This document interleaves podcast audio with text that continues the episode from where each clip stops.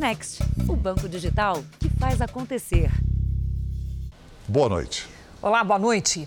A Polícia Civil já identificou o piloto da moto que fugiu após uma tentativa de assalto em frente à casa do prefeito de São Paulo, Ricardo Nunes. O outro criminoso que estava no local morreu atingido por policiais da paisana que faziam a escolta da família do prefeito.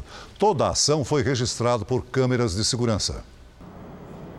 Ao lado do carro, com a porta aberta, a mulher olha para o celular. São pouco mais de seis da manhã quando dois homens em uma moto se aproximam. Um deles desce armado. Não sabia que estava diante de uma policial militar. Ela saca a pistola e dispara. O homem corre. O segundo criminoso que está na moto foge. Outro PM desce do carro e persegue o homem armado. O suspeito ferido não vai longe. Cai a uma quadra dali e morre no local. O carro com os policiais estava estacionado em frente à casa do prefeito de São Paulo, Ricardo Nunes. A função dos agentes era levar a filha do prefeito em segurança até a escola onde ela estuda. A jovem ainda não havia saído quando os criminosos chegaram aqui. A PM isolou a rua na zona sul de São Paulo para o trabalho da perícia. O prefeito Ricardo Nunes não falou sobre o caso, mas em nota, a prefeitura tratou o crime como tentativa de assalto. Foi um crime de oportunidade, né? Ele estava passando e viu a, a policial da escolta com o celular na mão e acreditando que ia ser um, uma ação delituosa fácil, acabou levando a pior, né?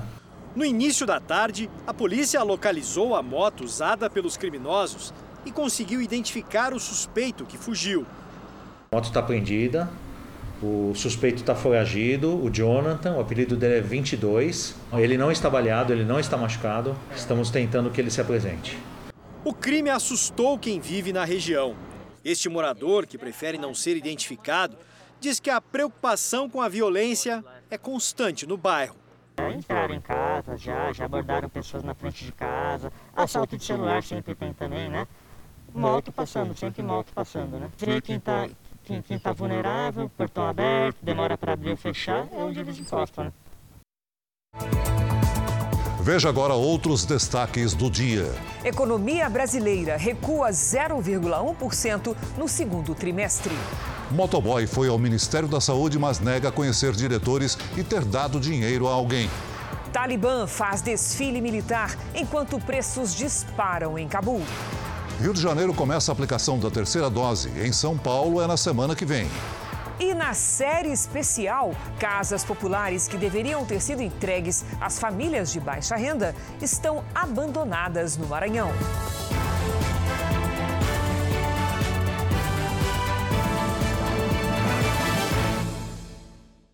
Oferecimento Next, o banco digital que faz acontecer.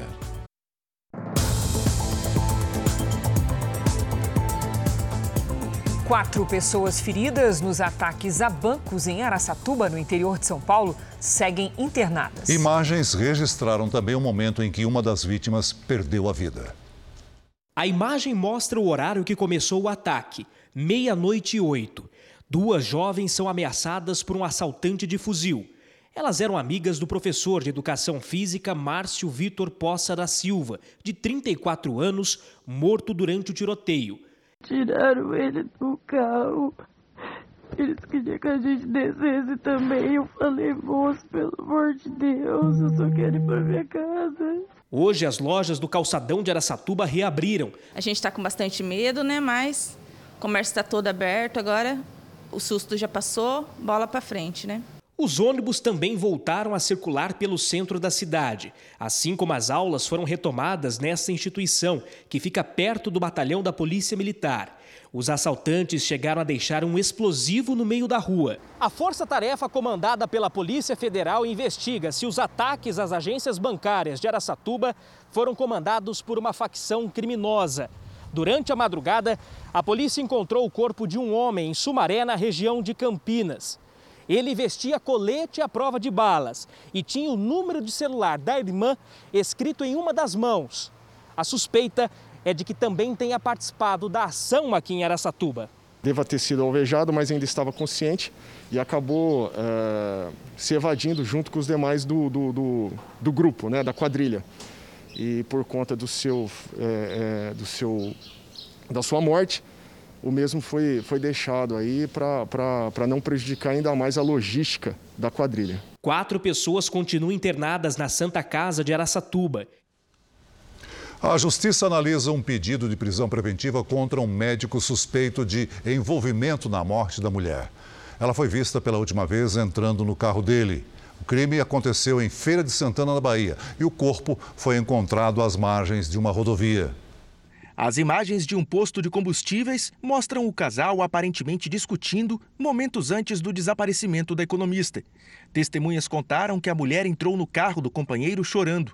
O corpo de Gabriela Jardim Peixoto foi encontrado às margens de uma rodovia, depois de quase uma semana de buscas. O carro dela havia ficado estacionado no posto com quase todos os pertences pessoais, inclusive o celular. Os dois viviam juntos há quatro anos, tinham brigado há cerca de 20 dias e estariam tentando uma reaproximação.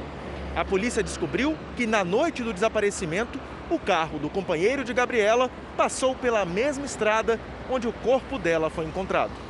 Antônio Marcos Rego Costa é médico. O carro dele foi apreendido com vestígios de sangue. A polícia acredita que o crime tenha sido motivado por ciúme e pediu a prisão preventiva do suspeito à justiça. Ou o carro foi utilizado como um local de ação violenta, ou o carro foi utilizado após a, a, a, prática da ação violenta. Claro que a gente não descarta que o médico possa ter tido a ajuda de uma terceira pessoa. O médico viajou para o estado do Acre, onde mora a família. Segundo o advogado, Antônio Marcos é inocente.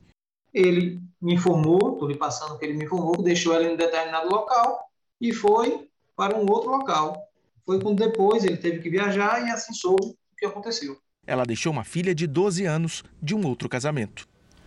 O Rio de Janeiro começou hoje a aplicar a terceira dose da vacina contra a Covid-19 em idosos que vivem em asilos ou abrigos. Em São Paulo, o reforço começa na semana que vem.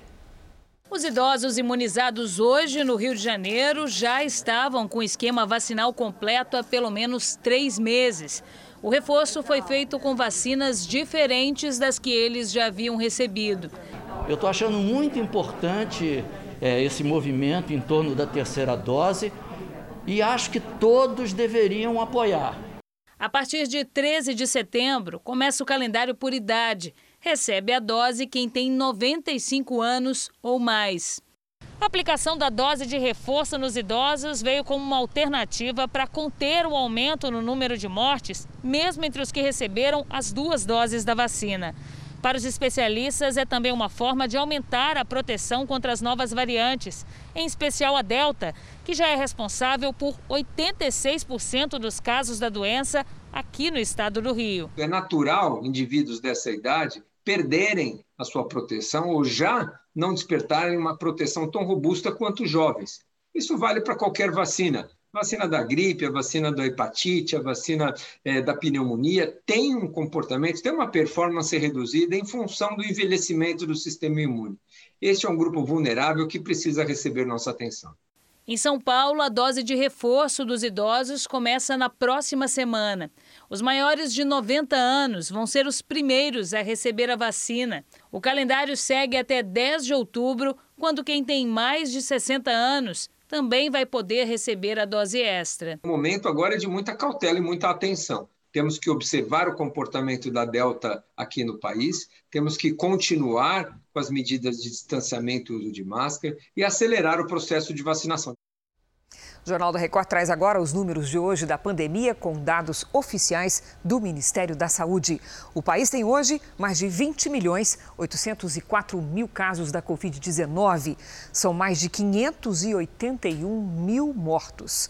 Foram 737 registros de mortes nas últimas 24 horas. Também entre ontem e hoje, mais de 40 mil pessoas se recuperaram. E no total, já são mais de 19 milhões 775 mil pacientes curados e 447 mil seguem em acompanhamento.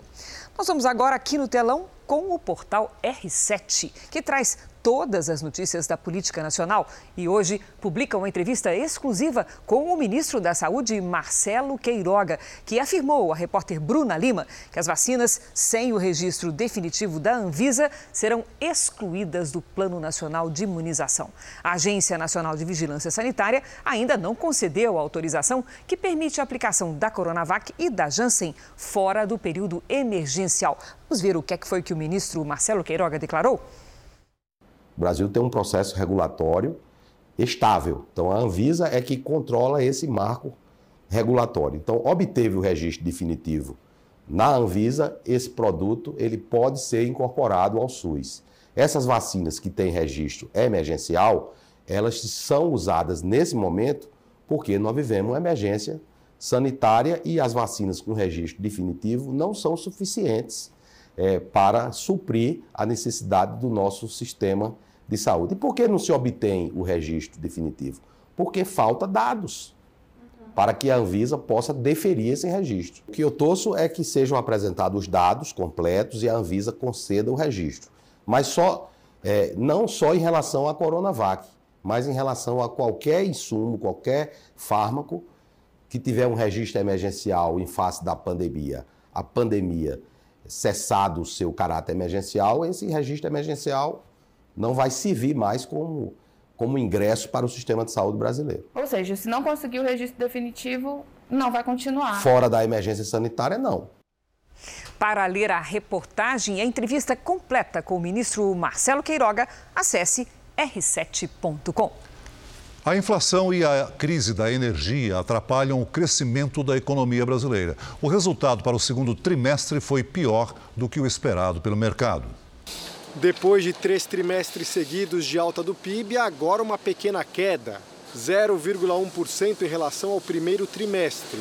O grande as do momento é o risco hídrico, né? Então essa questão da crise hídrica, ela está ultrapassando a questão dos preços ao consumidor, a preocupação com a inflação da tarifa de energia elétrica residencial, e isso começa a se disseminar para o produto interno bruto, para a nossa capacidade de crescimento, inclusive para 2022. O setor de serviços, justamente o de maior peso no PIB, teve alta de 0,7%. A agropecuária teve queda de 2,8%. Já o desempenho da indústria brasileira tem sido diretamente afetado pela falta de insumos e alto custo da matéria-prima. Nessa fábrica de produtos de limpeza, por exemplo, só na última semana, a linha de produção teve que ser interrompida duas vezes porque não havia embalagens. Ou seja, existe demanda pelo produto, mas o empresário não consegue fabricar. Entre 20% e 30% no mínimo a mais a gente teria de demanda que está represada em função de não ter matéria-prima. O ministro Paulo Guedes minimizou os números do segundo trimestre. A economia voltou em V, é, estamos crescendo novamente. É, hoje sai um dado que é praticamente de lado. Quando dá 0,05, foi 0,05 a queda do PIB. Quando dá 0,05 é arredondada para 0,01, então é 1% de queda. É, mas se desse 0,04 ia ser zero. Os economistas alertam que a crise hídrica e a inflação ainda vão impactar no crescimento da economia deste ano e de 2022. Isso acaba atrapalhando também o crescimento da atividade econômica para o próximo ano, junto com um cenário mais inflacionário que acaba também comprometendo a capacidade de consumo da população. A balança comercial brasileira, que é a diferença entre tudo aquilo que o Brasil importa e exporta, teve um superávit, um saldo positivo de 7 bilhões e 700 milhões de dólares em agosto, o que equivale a 39 bilhões e 700 milhões de reais. Esse é um recorde histórico para o mês. No ano, a estimativa mais recente do Ministério da Economia é de um superávit de 105 bilhões e 300 milhões de dólares. Neste mês, o bom resultado se justifica, em parte, pela alta nos preços dos produtos exportados. No Afeganistão, o Talibã promoveu um desfile militar para comemorar a retirada dos Estados Unidos do país. Pessoas ligadas ao Talibã exibiram veículos militares blindados que foram tomados do exército afegão. O grupo extremista também fez questão de exibir o forte arsenal. A parada acabou em uma grande reunião. Parabenizamos todos os afegãos por esta grande vitória e sucesso. Só hoje, o primeiro avião pousou em Cabul desde que os soldados americanos deixaram o país na última segunda-feira. Após 20 anos de guerra, o Talibã retomou o poder no Afeganistão em questão de dias, exigindo uma retirada caótica de tropas e cidadãos estrangeiros. A comunidade internacional tenta agora negociar com o grupo extremista para que cidadãos afegãos que queiram deixar o país possam sair de forma segura. O Reino Unido ainda trabalha para retirar até 250 pessoas. Os Estados Unidos admitem dialogar apenas de forma diplomática para resgatar os que ficaram para trás. Nesta quarta-feira, a China disse que espera ter relações sólidas com os extremistas. E um líder do Talibã publicou uma mensagem inusitada ao presidente dos Estados Unidos, Joe Biden. Uma interpretação possível é que tenha sido uma declaração de vitória. O chefe do grupo enviou um emoji com uma mão fazendo a letra V. O militante marcou Biden e o perfil oficial da presidência dos Estados Unidos e deixou o post em destaque. O sinal no Ocidente tem dois significados: vitória ou paz e amor. Ainda não se sabe se o símbolo tem algum significado específico para o grupo fundamentalista. A publicação aconteceu no dia em que os americanos deixaram o Afeganistão.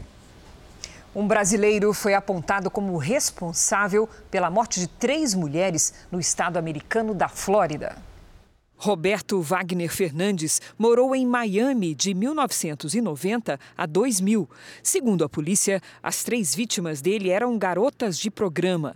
E a ligação de Wagner com os crimes só foi feita após a morte dele em um acidente de avião. Os investigadores coletaram DNA na cena dos três crimes e depois compararam com uma amostra colhida de Wagner. Para a polícia americana, o brasileiro era um assassino em série e pode ter cometido mais crimes no país. Veja a seguir: Portugal libera a entrada de turistas brasileiros sem a necessidade de quarentena. E na série especial, o drama das famílias que vivem em moradias precárias e esperam há nove anos o fim das obras de um enorme conjunto habitacional.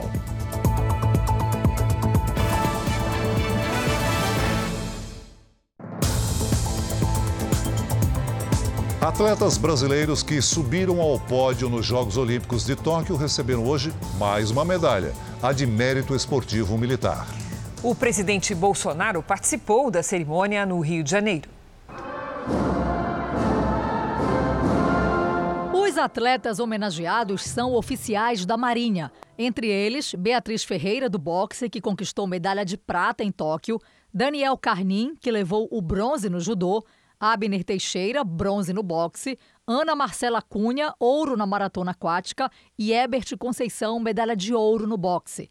A medalha Mérito Desportivo Militar foi criada há 15 anos para homenagear militares das Forças Armadas que se destaquem em competições esportivas nacionais e internacionais. Dos 302 atletas brasileiros que se classificaram para Tóquio, 92 eram atletas militares que integram o programa Atletas de Alto Rendimento do governo federal.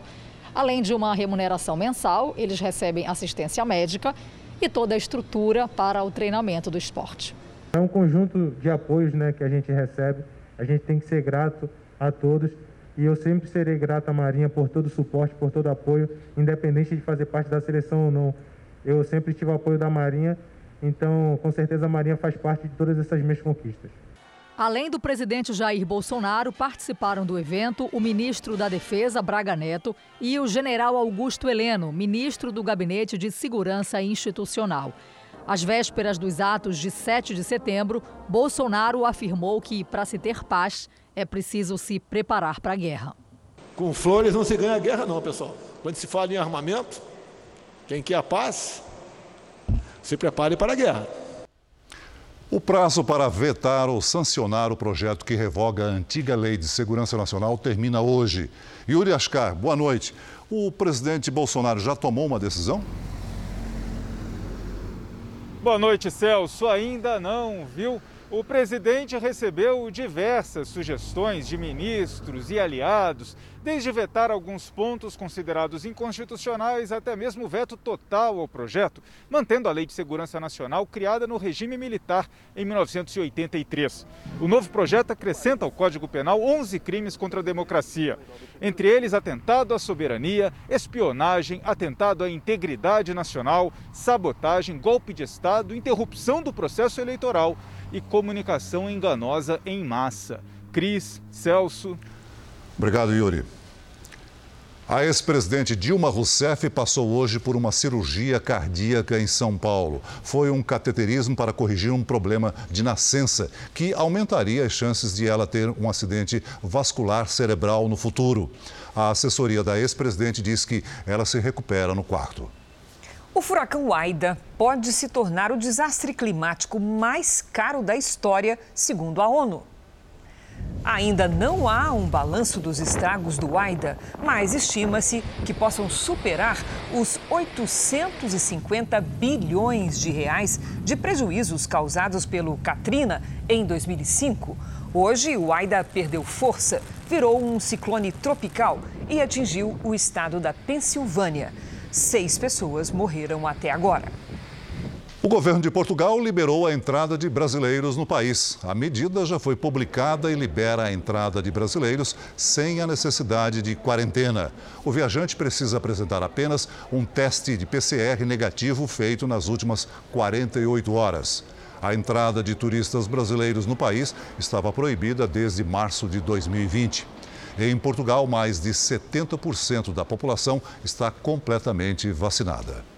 O governo de Israel se posicionou hoje contra a reabertura de um consulado dos Estados Unidos em Jerusalém.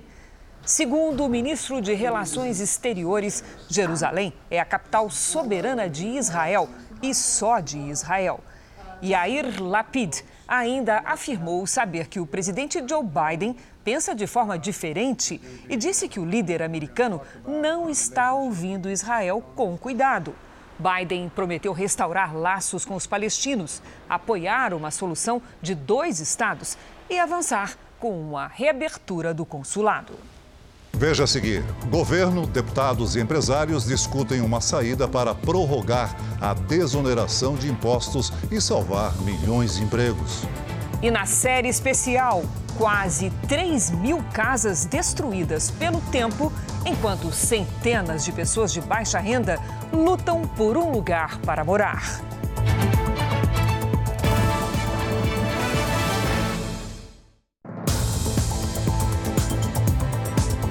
O produtor musical Ângelo Gustavo estava preso desde o ano passado por um assalto que não cometeu. Ele só foi solto após a justiça rever a decisão e inocentá-lo por falta de provas. No dia do crime, Ângelo se recuperava de uma cirurgia no pulmão. Uma volta para casa esperada há quase um ano. Foram dias muito difíceis, dolorosos. É, se olhar para o lado não tem ninguém para te ajudar, você não entender a logística de uma cadeia. Foram dias bem difíceis assim que eu não desejo para ninguém. A liberdade veio após o Tribunal de Justiça do Rio de Janeiro rever a decisão. Na época, parecia claro provar que Ângelo Gustavo Nobre, de 28 anos, não teria como roubar um carro naquele 27 de agosto de 2014. Ele se recuperava de uma cirurgia no pulmão. Mesmo assim, foi condenado pelo crime em setembro de 2020 e levado para o presídio de Magé, na região metropolitana do Rio. Por conta própria, a vítima procurou fotos nas redes sociais e denunciou Ângelo para a polícia. Isso foi crucial para a condenação.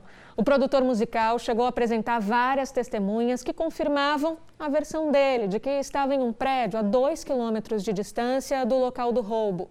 Não adiantou. Não é possível que isso seja a única forma de identificação de um, de um eventual criminoso. O homem que tira a liberdade de outro homem é o verdadeiro prisioneiro do ódio. O amor é o dom mais importante. Dois anos e sete meses depois da tragédia da Vale no rompimento da barragem de Brumadinho, a família e os amigos de uma vítima puderam se despedir. Juliana Rezende tinha 33 anos e era casada com Denis Silva, que também morreu no acidente. O casal deixou filhos gêmeos. O velório foi na Câmara de Vereadores de Brumadinho, restrito a parentes e amigos mais próximos por conta da pandemia. Foi pela arcada dentária que a perícia descobriu que o corpo encontrado há uma semana era de uma mulher. Depende é, muito da condição do, do, material que nos chega, se é possível, por exemplo, é, examinar a arcada dentária e colher impressão digital. É, outros casos vão para o DNA, onde esses métodos não não respondem. Juliana Silva era analista operacional da Vale e tinha 33 anos. O corpo do marido, Denis, que também trabalhava na mineradora, foi encontrado um mês depois do rompimento da barragem de Córrego do Feijão, em 25 de janeiro de 2019. O casal deixou dois bebês gêmeos, que na época do crime tinham 10 meses e que agora estão com os avós. De saber que eles não estão lá na lama, né? Só de eles terem um lugarzinho, a gente poder ir lá e fechar esse ciclo e poder criar os meninos, para a gente já é uma forma da gente seguir em frente. Das 200 vítimas, nove continuam desaparecidas. Ansiosas, as famílias seguem acompanhando as buscas, mesmo sem esperança de encontrar alguém com vida. Tiago era mecânico e havia sido transferido há apenas 20 dias para Córrego do Feijão. A mãe ainda aguarda a possibilidade de um enterro. Peço muito a Deus que encontre, porque eu não, nunca aceitei e nunca vou aceitar enterrar meu filho naquela lama. Setembro chegou e com ele o Setembro Amarelo. É o mês da prevenção ao suicídio. 90% das vítimas sofrem de algum problema de saúde mental. Por isso é vital estar atento aos sinais. Comecei a ter choros do nada, eu comecei a sentir palpitação, um calor que vinha de dentro. Histórico familiar, a perda do emprego, reviravolta na rotina durante o isolamento social. Uma combinação que serviu de gatilho para sentimentos devastadores. A gente não sabia, a gente não sabia se os nossos familiares e os nossos amigos estavam protegidos, se eles estavam se protegendo, o que, que eles estavam passando. Pessoas obrigadas a saírem na rua que não tinham opção de ficar em casa.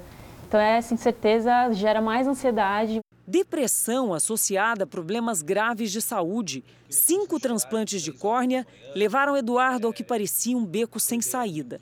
Tentou acabar com a própria vida.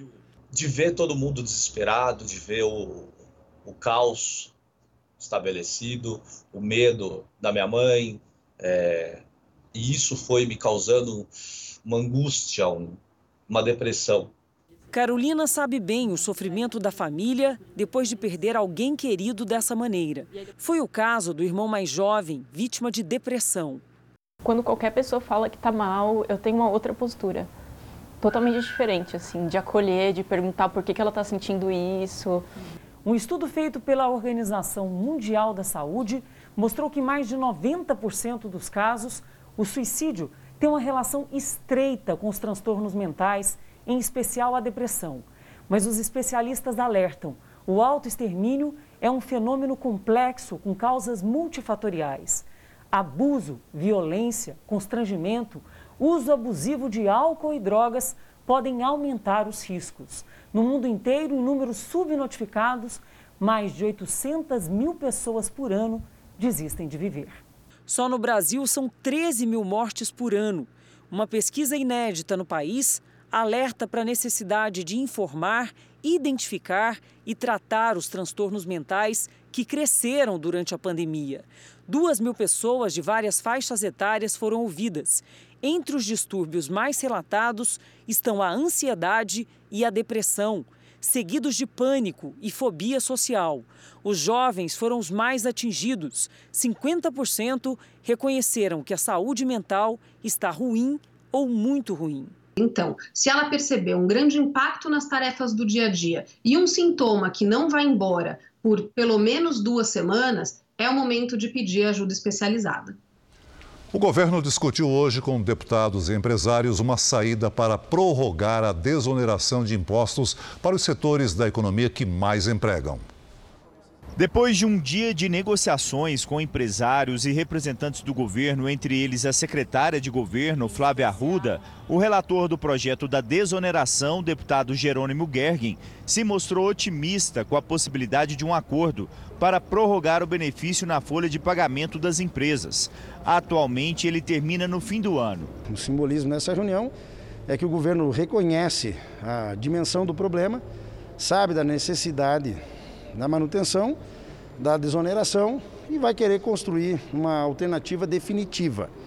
Nós dissemos ao governo que podemos apoiar essa, esta definição é, ou essa mexida estrutural, mas que não podemos abrir mão daquilo que é, é conquistado hoje. Nós saímos muito animados da reunião porque a ministra ela mostrou realmente disposição para negociar com os deputados presentes, inclusive que é um projeto do nosso país, que é desonerar folha de pagamentos como um todo, para todos os setores. Então a gente vê o, caminhamento da negociação indo para, vamos dizer, o, o encontro de uma boa solução para todos. O deputado também esteve com o ministro da Economia, Paulo Guedes. O projeto em discussão prevê desonerar a folha de pagamento dos 17 setores da economia até 2026. Estão incluídos no grupo a indústria de proteína animal, têxtil, de calçado, serviços como call center, tecnologia da informação e hotéis, além de construção civil e transportes. A desoneração permite às empresas substituir a contribuição previdenciária de 20% sobre os salários dos empregados por uma alíquota sobre a receita bruta, que varia de 1 a 4,5%. As empresas reúnem mais de 6 milhões de trabalhadores e estão entre as que mais empregam no país. O Ministério da Economia tem dificultado as negociações, alegando que falta dinheiro. Mas os 17 setores que hoje pagam a contribuição previdenciária sobre um percentual do faturamento e não sobre o salário dos funcionários afirmam que o prejuízo pode ser ainda maior com a demissão de trabalhadores e a inflação de produtos de primeira necessidade. Só nesse mês, o setor de aves e suíno deve trazer um bilhão de dólares para o Brasil, só de receita cambial. Se eu reonerar o setor, isso vai direto para o preço do produto e talvez eu perca essa competitividade lá fora.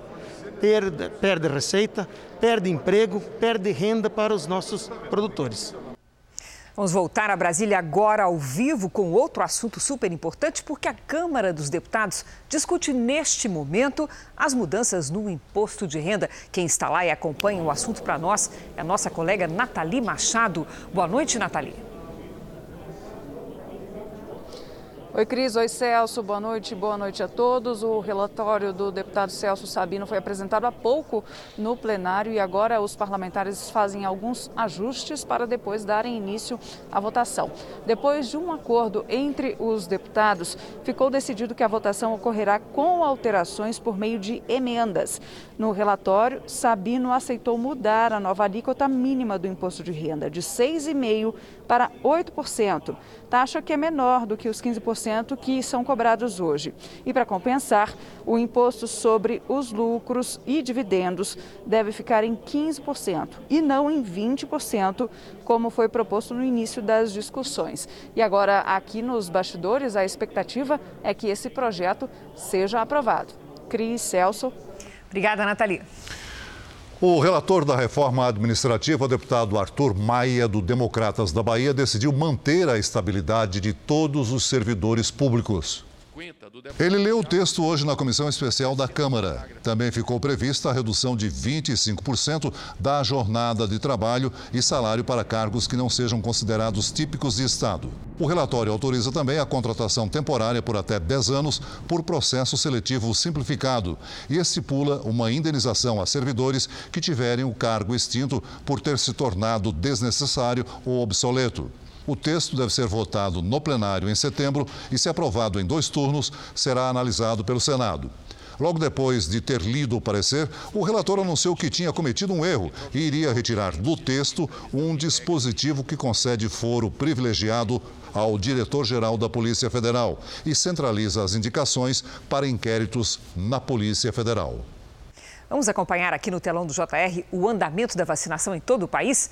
Nas últimas 24 horas, somadas as aplicações da primeira e segunda doses, mais de 1 milhão 832 mil brasileiros receberam a vacina contra o coronavírus. Hoje, o Brasil tem mais de 132 milhões e 71 mil vacinados com a primeira dose. E quase 30%, 63 milhões 408 mil pessoas completaram a imunização. No Amazonas, mais de 2 milhões 323 mil pessoas se imunizaram com a primeira dose, o que equivale a 54,41% da população. Na Paraíba, 60% dos moradores receberam a primeira dose da vacina, o que equivale a 2 milhões 438 mil habitantes. No Acre, foram mais de 470 mil vacinados, quase 52% da população.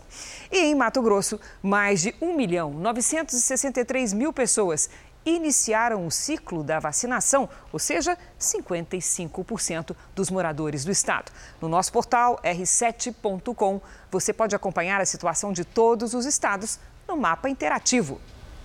A CPI da pandemia aprovou a quebra de sigilo e a apreensão do celular do motoboy da VTC Log, empresa alvo de investigação na comissão. No depoimento, ele confirmou o saque de 400 mil reais em nome da empresa, mas negou conhecer diretores do Ministério da Saúde.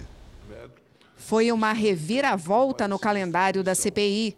Logo cedo, a secretaria da comissão recebeu uma ligação avisando que Marcos Tolentino, suspeito de ser sócio oculto do FIBBank, estava hospitalizado em São Paulo e não poderia prestar depoimento.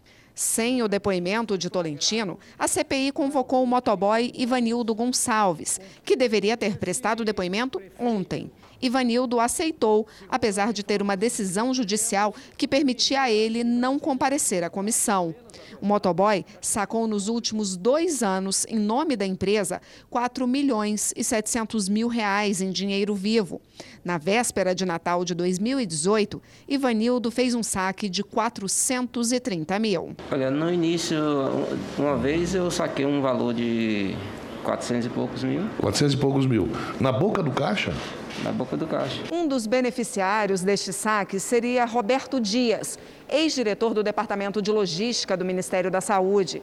A CPI suspeita que a VTC Log pagava despesas pessoais dele desde 2018 data que coincide com o fechamento de um contrato milionário entre a VTC Log e o Departamento de Logística da pasta. Mas o motoboy não confirmou que tivesse feito pagamentos para o ex-diretor de logística do Ministério da Saúde. Olha, eu não me lembro, porque até então nunca cheguei a entregar dinheiro na mão de ninguém. Então eu pagava boletos, ela me passava os boletos já na, ali para me entregar, eu entregava ao banco e retornava com um comprovante de pago. Então isso aí eu não, não tenho conhecimento de alguém assim específico para poder fazer esse, esse pagamento. Apesar de não conhecer Roberto Dias, o motoboy esteve no Ministério da Saúde no mesmo andar que funciona o Departamento de Logística. A CPI tem informações de que foi em março deste ano. Eu não lembro a data. Eu fui entregar um pendrive lá. Para quem? No quarto andar. Do, para quem? No, aí eu não lembro. O relator pediu o celular de Vanildo para que a comissão fizesse uma perícia nas conversas. O motoboy aceitou, mas em seguida a defesa proibiu. O senhor poderia nos emprestar até uma parte do depoimento para que a gente possa é, retirar dele, com seu consentimento, algumas informações? Sim. Nós o devolveremos imediatamente. Hum. Por favor. Sim. Não, ele respondeu que não. Com o depoimento de hoje, os senadores aprovaram as quebras de sigilos do motoboy, a apreensão do celular dele e também pediram que as operadoras de telefonia enviem o histórico de localização do telefone de Ivanildo. Já o relator da comissão acrescentou mais sete pessoas na lista de investigados, entre eles o ministro Onyx Lorenzoni, o deputado Osmar Terra e o empresário Luciano Hang. O Senado Federal rejeitou agora à noite, por 47 votos a 27, a proposta de novas regras trabalhistas para a contratação de jovens. Pela proposta, haveria menos direitos trabalhistas nessa modalidade de contrato. Também foi rejeitada a medida provisória que renova o programa de redução de salário e jornada.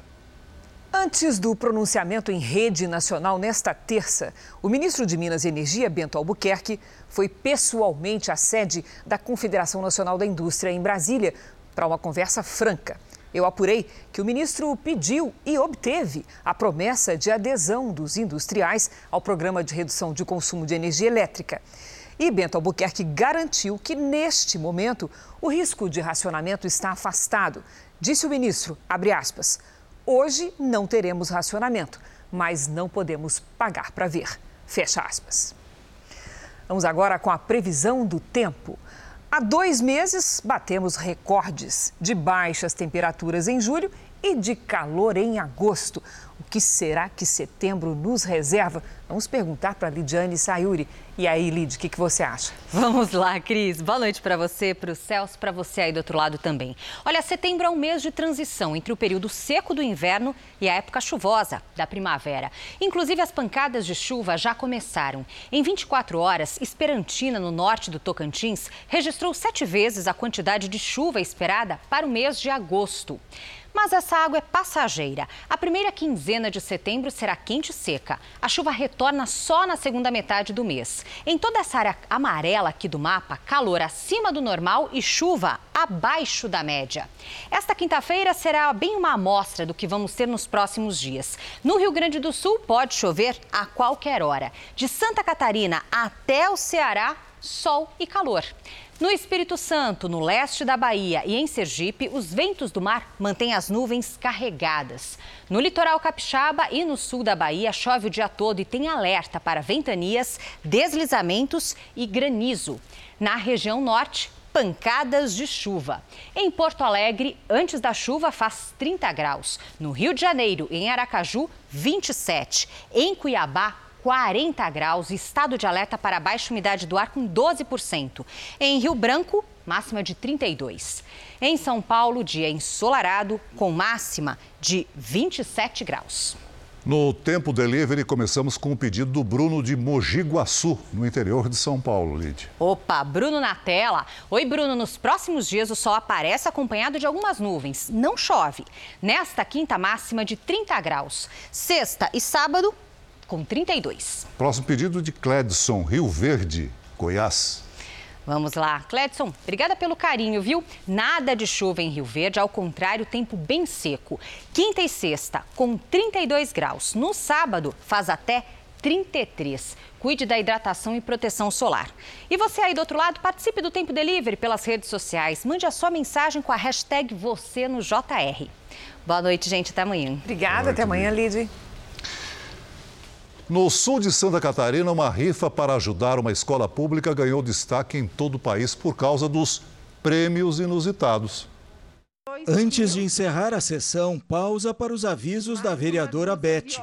Ela queria apenas divulgar os prêmios da rifa promovida pela escola onde trabalha. O décimo lugar, um galo, uma galinha, um salame e um torresmo. O décimo primeiro lugar, uma choca com pintinhos.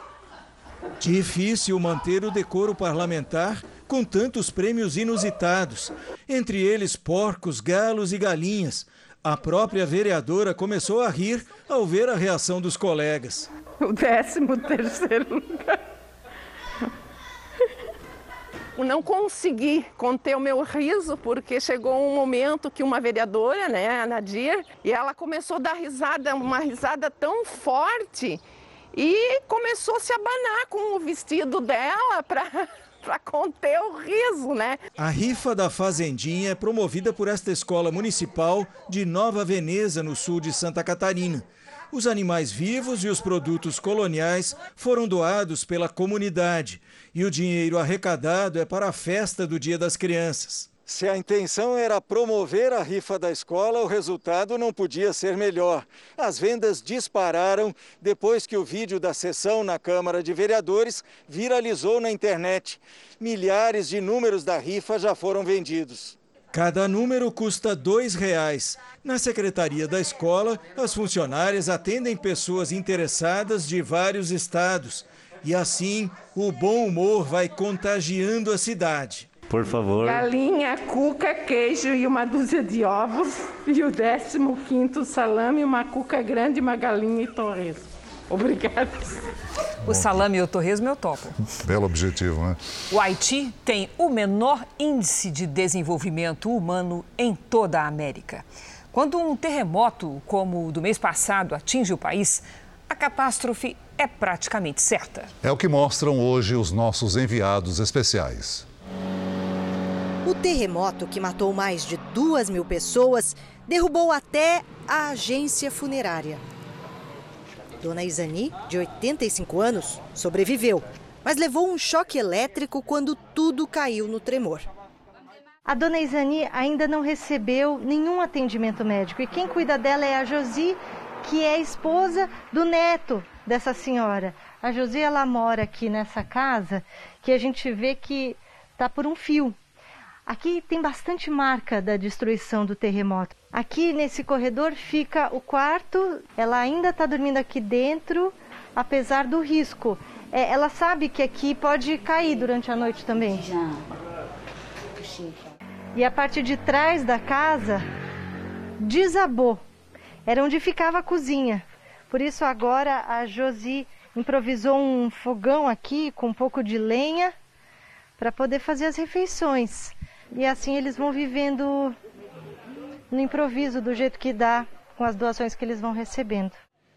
Jacques, nosso guia e intérprete que estudou engenharia no Brasil, explica que as casas no Haiti não respeitam qualquer norma técnica. São feitas na base da autoconstrução. Estamos em Jérémy, no sudoeste do Haiti. Aqui, o terremoto destruiu casas, escolas e muitas estruturas. Essa estrada é nova, mas olha o tamanho do buraco que se abriu aqui com o terremoto. Não só nesse lugar, mas em vários pontos dessa estrada que liga Lecai ao oeste do país. E essa é uma região de serras. Aqui a gente pode ter uma ideia dos danos que o terremoto causou também às montanhas. Todos esses veios claros são deslizamentos de terra. Muitas rochas se desprenderam com o terremoto e correm o risco de rolar. As que já caíram bloqueiam a passagem. O motorista buzina, não por impaciência, mas por precaução. É o único modo de quem vem no sentido contrário saber que há outro carro passando. Em Jeremi, encontramos um acampamento com mais de 100 barracas e muitas crianças. É, a primeira coisa que os moradores pediram foi água. Aí eu perguntei por que, que eles não pegavam água do rio. Porque muitas pessoas morreram e os corpos caíram no rio, então a água está contaminada. As barracas são feitas de chapas metálicas e lona. Até protegem contra a chuva, mas no calor do Haiti, cada uma é um forno. Adeline trouxe os dois filhos que cria sozinha para o abrigo improvisado. Só quero casa e comida, ela diz. Uma senhora mostra cachos de banana e chuchu. Explica que estes são para vender, não para comer.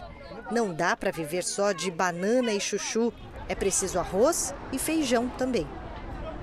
Antes de deixarmos o acampamento, doamos o que temos à mão: alguns pacotes de biscoitos e balas. Mas é pouco para tanta criança, tanta fome, para tamanha carência. Um mar de casas, obras que nunca acabam. Na série especial de hoje, nossos repórteres mostram um projeto no Maranhão com quase 3 mil moradias. Projeto lançado em 2012, mas até agora não foi entregue.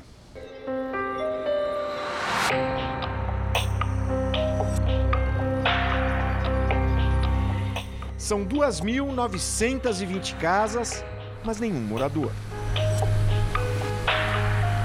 Um empreendimento de quase 300 milhões de reais se deteriora dia a dia. Bem perto do conjunto habitacional inacabado, muita gente morando em locais improvisados.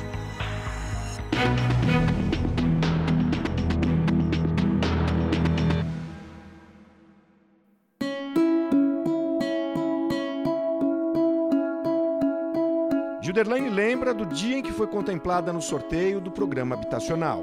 Ganhei essa casa e disseram que ia entregar, a passei em 2013.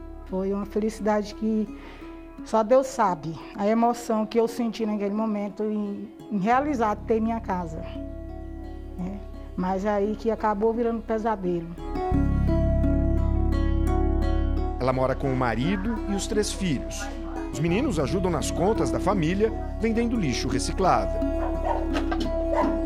nem sempre dá para pagar o aluguel no fim do mês. Você não dorme direito, já pensando se vai dar conta de pagar aluguel. A casa alugada fica a pouco mais de 2 quilômetros das obras do residencial onde ela deveria morar.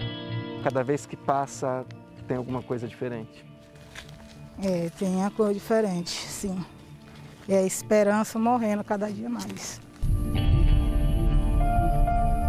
Um sonho antigo queria abrigar a família inteira. Um dia nós ia morar aí, mas esse sonho acabou de jogado no lixo. Você tinha muita vontade? Muito. Isso tudo no estado brasileiro com o maior déficit habitacional. Para vocês terem uma ideia, o Nordeste, né, a gente entendendo a região Nordeste como um todo, esse déficit relativo, quer dizer, em relação ao total da população, é por volta de é, 9%, é, 9% né? E o, e o Maranhão é 15%. O Canto da Serra foi anunciado oficialmente em 2012 como o maior conjunto habitacional de Imperatriz. Era um orgulho para a segunda cidade mais populosa do Maranhão. Nove anos depois, não passa de uma espécie de bairro fantasma, assombrado pelo mau uso do dinheiro público. O conjunto habitacional de Imperatriz faz parte do programa Minha Casa Minha Vida do governo federal. O projeto foi lançado na época da gestão Dilma Rousseff, do PT. A prefeitura da cidade é que cadastra as famílias de baixa renda e depois faz o sorteio primeira verba empenhada para o projeto foi de 171 milhões de reais. Depois, foram mais 111 milhões. Total de 282 milhões. Quatro empreiteiras participaram da construção do Canto da Serra. Todas receberam dinheiro. Nenhuma cumpriu o contrato. E os prazos foram sendo adiados. Agora, na placa, a previsão de entrega é para o final do ano. Mas por enquanto, o único movimento aqui é dos seguranças. Nós pedimos autorização para mostrar como está a situação das casas mais de perto. Não autorizaram? A área foi toda cercada com esses tapumes e arame farpado no alto. Mas são barreiras que praticamente não adiantam mais nada, porque em boa parte do terreno o arame farpado já não se vê mais e as chapas estão assim, olha, no chão, a poucos metros das casas. Se alguém tentar invadir, nem vai ter muito trabalho. Ficamos sabendo né, que muita coisa já foi furtada de lá, né? É, portas, janelas, telhas, madeiras. Famílias sorteadas já ameaçaram invadir o local. Desespero, diz Dona Liette. Ela tem direito a uma casa no residencial, mas hoje mora de favor. Essa rachadura aí também. Esse quarto aqui era da minha menina, né? Que ela, com medo, né, dos estralos da casa, ela saiu de casa, né? Aí o quarto agora está isolado, né? O piso está afundando debaixo da, da geladeira, né? Está afundando, aí a gente, eu tive que botar mais tábua embaixo para poder segurar a geladeira. Quando venta muito, ela tem medo de ficar dentro de casa. Quando eu começo a escutar os estralos, eu corro para fora. Quando venta muito? Sim, quando venta forte, eu, estra... eu corro para fora já com medo. Uma vez até a vizinha aqui, ela me gritou para me sair para fora com medo da casa cair. Entre os órgãos públicos, o Canto da Serra parece um assunto proibido. Em nota, a nova gestão da Caixa Econômica Federal afirmou estar realizando levantamento para a retomada da obra em 90 dias e que as construtoras responsáveis pelas paralisações estão impedidas de operar em novos projetos com o banco. Na Prefeitura de Imperatriz, não fomos recebidos. O Ministério Público Federal não respondeu nossos e-mails. Um silêncio que só não é maior do que a desilusão de quem há tanto tempo espera por uma resposta. É um sonho que eu tive e que eu vejo cada vez mais distante. Três empreiteiras que participaram das obras não responderam ao nosso contato. Uma quarta não foi localizada. O Jornal da Record termina aqui. Fique agora com a novela Gênesis. Ótima noite para você. Boa noite e até amanhã.